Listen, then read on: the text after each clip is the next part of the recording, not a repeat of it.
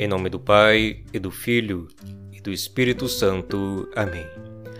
Aí vem o israelita de verdade, um homem sem falsidade. Esta é a palavra que Jesus dirigiu a Natanael, quando o avistou vir em sua direção na companhia de Filipe, segundo nos relata o evangelista São João, na liturgia deste 29 de setembro, celebrando em igreja os santos arcanjos Miguel, Gabriel e Rafael.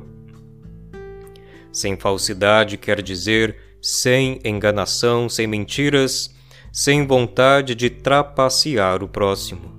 O quanto desse vício, a mentira em todas as suas formas e intensidade, não se faz presente em nossa vida, na sociedade, nas relações interpessoais.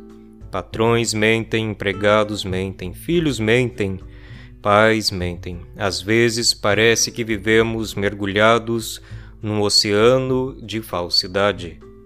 Mas quem busca enganar seu semelhante engana na verdade a si mesmo, pois um caráter sólido não pode ser construído na base do vício da mentira.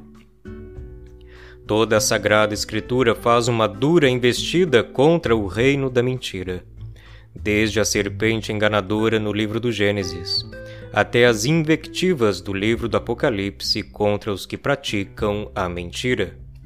Jesus ele mesmo disse que o diabo é o pai da mentira e afirmou de si mesmo: Eu sou o caminho, a verdade e a vida.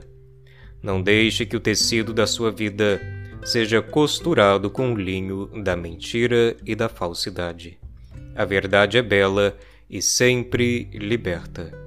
Oração dai-nos, Senhor, a graça de viver na verdade, e vós sois a verdade, eterna e imutável. Amém.